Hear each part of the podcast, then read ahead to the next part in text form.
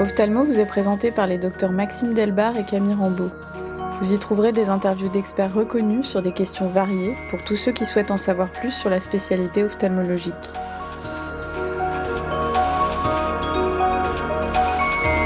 Depuis l'Antiquité, l'humanité a utilisé divers moyens pour se protéger des rayons du soleil. Les Inuits, dès les temps préhistoriques, confectionnaient des masques en ivoire pour éviter d'être éblouis par la lumière solaire, réfléchie par la neige. Pendant l'Empire romain, l'érudit Pline l'Ancien rapporte que l'empereur Néron avait recours à une émeraude pour regarder les combats de gladiateurs, exploitant ainsi le pouvoir du verre minéral teinté pour préserver ses yeux du soleil.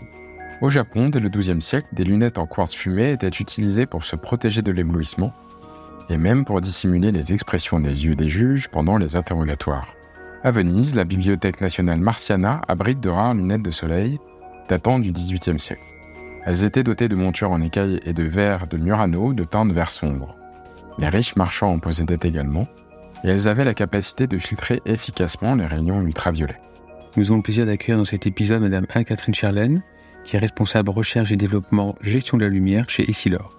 En cette rentrée, après des vacances très ensoleillées, nos yeux ont été éblouis. Il existe des solutions de protection dont nous allons parler aujourd'hui dans cet épisode consacré au verre solaire. La société Essilor fait partie du groupe Essilor Luxottica. Un des leaders mondiaux dans la conception, la fabrication et la distribution de verres ophtalmiques, de montures optiques et de lunettes de soleil. Notons à rappeler que nous n'avons aucun lien commercial avec la société Essilor, ni à titre personnel, ni en rapport avec ce podcast. Nous avons fait appel à leur expertise, car depuis 170 ans, Essilor est un acteur incontournable de l'optique ophtalmique, et nous avons pris le parti dans cet épisode d'interroger leur secteur recherche et développement sur la technologie et les enjeux de la fabrication des verres solaires. Bonjour Madame Charlène, merci beaucoup pour votre accueil ici dans les locaux d'Essilor. Bonjour, bonjour à tous, merci pour votre invitation. Tout d'abord, est-ce que vous pouvez nous parler des facteurs qui vont influencer notre sensibilité à la lumière?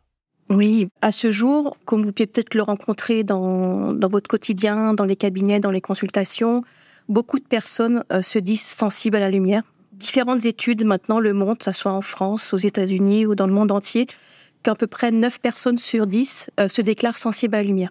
Cette sensibilité-là, elle est très dépendante du type de lumière. La lumière, on peut la caractériser en quatre grandes dimensions. Euh, il y a l'intensité de la lumière, donc effectivement, soit je suis à l'intérieur, il y a à peu près 1000 lux. Il y a l'intérieur, à l'extérieur, on peut aller jusqu'à 100 000 lux, donc c'est la quantité de lumière qui, m'entoure.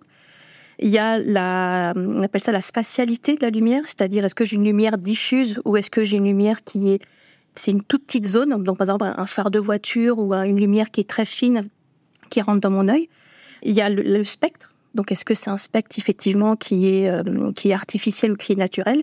Et ensuite, la quatrième dimension, c'est l'aspect dynamique de la lumière, parce que dans la vie de tous les jours, la lumière, elle change elle change aussi parce que nous, on bouge. L'exemple concret, c'est quand je rentre euh, de l'extérieur à l'intérieur ou de l'intérieur à l'extérieur, ben, mon œil doit gérer une variation de quantité de lumière. En fin de compte, à travers ces quatre grandes dimensions, on sait que la gêne peut être différente. Donc, ce qui est important, c'est que la sensibilité à la lumière, la notion de la cause, à ce jour, elle n'est pas connue. Chez le sujet simple, on sait que c'est pas dépendant de la couleur des yeux, c'est pas dépendant de l'âge, et après, effectivement, ça serait pas dépendant aussi de la métropie. Là, on est en train de l'affiner, mais en tout cas, qu'on soit myope ou hypermétrope, il n'y aurait pas un effet de la valeur de la correction sur, euh, sur la présence de, de, de, de sensibilité. Est-ce que vous pouvez nous parler maintenant des protections et des solutions que nous avons pour se protéger de la lumière? Et commençons par euh, les verres solaires. Donc effectivement, il y a différentes euh, technologies qui permettent de, de, se protéger de la, de la lumière. Et ce qui est important aussi à savoir, c'est qu'il y a différents euh, types de protection. On a, il, y a, la protection, on appelle ça euh, long terme, donc c'est protéger l'œil dans de, l'œil au niveau de sa santé visuelle pour préserver une bonne santé une bonne santé oculaire. Et il y a la protection court terme, à un moment donné, quand je suis à la plage, ben je j'ai trop d'exposition de lumière. Donc pour la protection long terme, effectivement, on pense automatiquement aux UV, aux ongles ultraviolets, ce sont donc une partie de la lumière qui est non visible. Et comme vous le savez, il y a des UVA, les UVB, l'UVC. Il faut se protéger à 100% de ces UV parce que, comme vous le savez, ça crée effectivement une accélération du vieillissement de l'œil. Et voilà, vous connaissez très bien les conséquences, euh, les conséquences ophtalmologiques. Il faut savoir que, naturellement, le verre optique, le verre clair, que nous portons tous les jours pour, pour bien voir, protège déjà des UV à 100%. Donc soyez rassurés, voilà, on, est protégé des, UV déjà avec un verre clair. Après, l'œil, effectivement, dans la vie de tous les jours, à l'extérieur, est exposé à d'autres composantes de la lumière sur lesquelles on doit aussi se protéger pour avoir, pour préserver sa santé visuelle dans le long terme.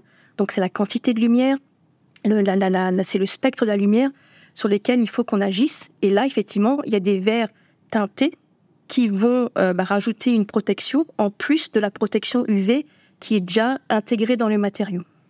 Donc la première catégorie, c'est les verres teintés solaires. J'ai voilà un verre solaire brun sur toute la surface du verre. Donc on a des classes 0 à classe 4 et la classe 0, en fin de compte, laisse passer 80% de la lumière. Donc ça, c'est des, des, normes. La classe 1 laisse passer entre 43 et 80%. La classe 2 entre 43 et 15. La classe 3 15%. Et la classe 4 laisse passer que 8%. Je n'ai pas l'expérience des classes 0, 1 et 2. Est-ce que c'est des choses qui sont prescrites ou achetées ou commercialisées donc les, ces, quatre, ces quatre classes sont disponibles effectivement sur, euh, chez les opticiens dans, dans le domaine de, de, de l'optique. Bien sûr, les classes 3, ce sont les plus vendues parce que c'est le plus standard. Par contre, les personnes qui sont hypersensibles, qui par exemple sont très sensibles aussi à l'intérieur de la maison, bah, une petite teinte légère, pour eux, c'est un vrai bonheur. Ça leur permet de voir, c'est suffisamment net, tout en réduisant la quantité de lumière ou une qualité de lumière pour justement réduire cet inconfort. Pouvez-vous nous parler maintenant des verres polarisants?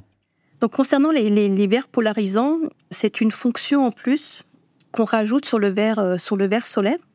En plus de réduire la, quantité de lumière pour la personne, la fonction polarisée permet en fin de compte d'éliminer tous les reflets parasites lumineux auxquels il pourrait être confronté dans la vie de tous les jours. Le soleil, en fin de compte, c'est une lumière qui est homogène. Par contre, quand on circule euh, en ville, en voiture, il y a beaucoup de réflexions de lumière. Donc là, pour la polarisation, on a remarqué effectivement qu'il y a beaucoup de réflexions qui sont dans le plan horizontal. Donc la lumière qui vient d'en haut, qui va sur une surface.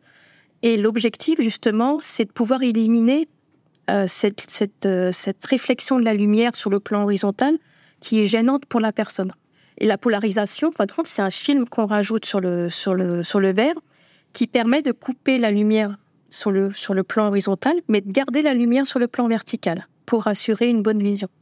Et en enlevant justement une partie de la lumière horizontale, euh, bon, on enlève tous les, tous les inconvénients de cette lumière parasite. Donc le, reflet lumineux qui va sur la flaque d'eau ou sur la, la, la tache d'huile, je la vois plus. Parce que mon filtre va l'absorber. Donc ça apporte une qualité de vision qui est, qui est améliorée, un confort qui est indéniable, et surtout ça permet effectivement d'être beaucoup plus, plus réactif on parle beaucoup de conduite parce que c'est souvent là la notion de sécurité. On a pu montrer effectivement qu'on gagnait 20% de réactivité lorsqu'on a effectivement cette fonction en plus pour, euh, pour se protéger de la lumière euh, qui peut se réfléchir euh, dans mon champ de vision. On va maintenant parler des teintes des verres. Qu'est-ce que vous pouvez nous dire sur ce sujet? La teinte, effectivement, c'est une, c'est une autre dimension euh, des, verres solaires. Donc, comme je viens de l'expliquer jusqu'à présent, bah, le verre solaire a pour but de, diminuer la, quantité de lumière avec les différentes classes. Et on peut aussi, à travers le, choix de la, couleur du, verre, pouvoir moduler effectivement, le, on appelle ça le, le spectre de la lumière. Ce qu'on peut dire, c'est que il y a plusieurs éléments. Soit je choisis une teinte pour avoir une perception naturelle. Et donc là, c'est par exemple le gris, qui est souvent considéré comme la, couleur la plus neutre, parce que le gris était euh, conçu de telle manière à ce que le spectre soit le plus régulier possible et euh, qu'il n'y ait pas de dominante dans une certaine longueur d'onde.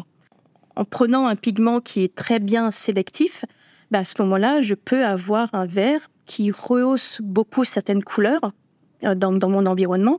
Et c'est souvent très apprécié, par exemple, pour les sportifs, où on a, on a des verres qu'on appelle ça des, rehausseurs de couleurs, où je rends une couleur beaucoup plus peps, plus, euh, plus vivide, parce que j'ai choisi un pigment qui va rehausser spécifiquement une longueur d'onde. Merci beaucoup. Est-ce que vous pouvez nous parler maintenant des verres photochromiques? Euh, Le photochromique, en fin de compte, c'est un verre qui, en fonction de l'intensité de la lumière, va automatiquement changer d'intensité. C'est-à-dire, c'est à la fois, j'ai un, j'ai verre clair à l'intérieur Et lorsque je vais être exposée à des situations de lumière, mon verre va foncer automatiquement. Donc cette technologie-là, elle est beaucoup plus complexe par rapport à un verre solaire qui est, on appelle ça, qui peut être passif, parce que voilà, j'ai une teinte fixe sur, sur ma monture.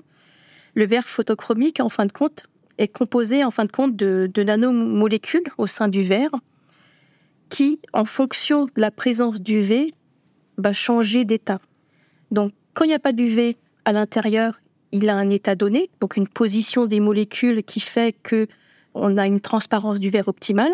Et quand il y a les UV qui apparaissent, donc quand je sors à l'extérieur, ben les UV, en fin de compte, vont réagir avec ces molécules, changer la position donc des molécules au sein de la matrice du verre, et ces changements de position vont faire effectivement que le verre va foncer. Nous allons passer maintenant aux questions du patient. Ce sont les questions qui reviennent souvent en consultation. Oui, Madame Charlène, on a souvent en question euh, au cabinet, notamment en post-op de chirurgie et principalement en post-op de chirurgie réfractive, les patients se plaignent souvent à J1 de la lumière artificielle, plus que de la lumière du jour. Est-ce que vous pouvez nous en reparler? Pour moi, j'expliquerai les gènes qui sont plus importantes avec lumière artificielle parce que justement, cette lumière-là, elle a une composition différente de la lumière euh, naturelle. Euh, la lumière artificielle est composée d'abord à un spectre déséquilibré et il y a beaucoup plus de lumière de courte longueur d'onde donc euh, de 380 jusqu'à jusqu'à 480, donc la lumière bleue, qui elle a une énergie beaucoup plus importante et qui se diffuse beaucoup plus dans les surfaces oculaires qui sont sont pas transparentes. Et après, effectivement, après une opération, effectivement de la de la de la de la cornée, effectivement, il peut y avoir des petites cicatrices qui fait qu'effectivement la lumière de courte énergie, en fin de compte, va se diffuser beaucoup plus vite et va être beaucoup plus gênante et va se diffuser beaucoup plus dans l'œil et créer des halos lumineux qui entraînent effectivement ben, souvent une gêne au niveau de la vision et aussi un, inconfort parce que la lumière se diffuse dans l'œil. Difficile de prédire l'avenir, mais quel est selon vous euh, l'avenir des verres solaires? Pour les verres solaires, ce qu'on se rend compte effectivement, c'est que les besoins de protection peuvent être différents au cours de la journée, selon le choix effectivement euh, à l'intérieur, bon, à l'extérieur quand on parle du, du, du, soleil, et selon effectivement aussi ma, mon expérience visuelle que je veux avoir. Est-ce que je fais du sport? Est-ce que je fais de la conduite? Et idéalement, si effectivement le, le, discours que, sur lequel on a discuté aujourd'hui euh, est, est, complet, bah, il faudrait des fois des intensités de vert, des fois plus claires, des fois plus foncées, des fois une teinte quand je fais mon sport bien spécifique, des fois un, un vert violet, si je fais de la route, il me faudrait plutôt un vert marron pour mieux voir les, les, les, feux rouges. Ou effectivement, si je veux être un environnement apaisé, avoir un vert gris pour apprécier tout mon environnement. Donc si on pouvait rêver, et si on pouvait avec une baguette magique, ça serait d'avoir un verre qui puisse intégrer toutes ces fonctions-là.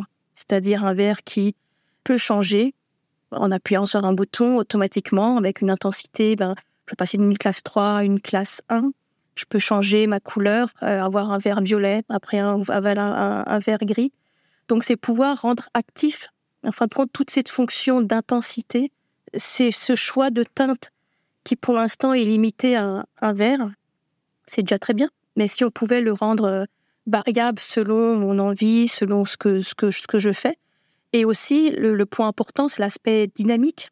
C'est-à-dire, effectivement, si je change d'environnement lumineux, si j'ai un nuage qui passe où j'ai besoin un peu plus de clarté. Tout d'un coup, j'ai, je suis entre deux immeubles et j'ai une, euh, lumière effectivement qui m'éblouit euh, rapidement, que le verre puisse changer de manière instantanée par rapport à l'environnement qui m'entoure. Donc ça, ce sont des verres qui sont plutôt dits actifs, euh, électroniques, qui permettent de réagir automatiquement à mes différents environnements lumineux et paramétrer à mes besoins. Donc ça, ça serait bien sûr le rêve, mais peut-être qu'un jour le rêve ne viendra rien. Merci beaucoup, Madame Charlon. Merci beaucoup pour votre accueil ici dans les locaux des Silor. Merci pour votre invitation. J'ai eu plaisir à échanger avec vous. Merci, Madame Charlène, pour toutes ces informations. C'était vraiment très intéressant.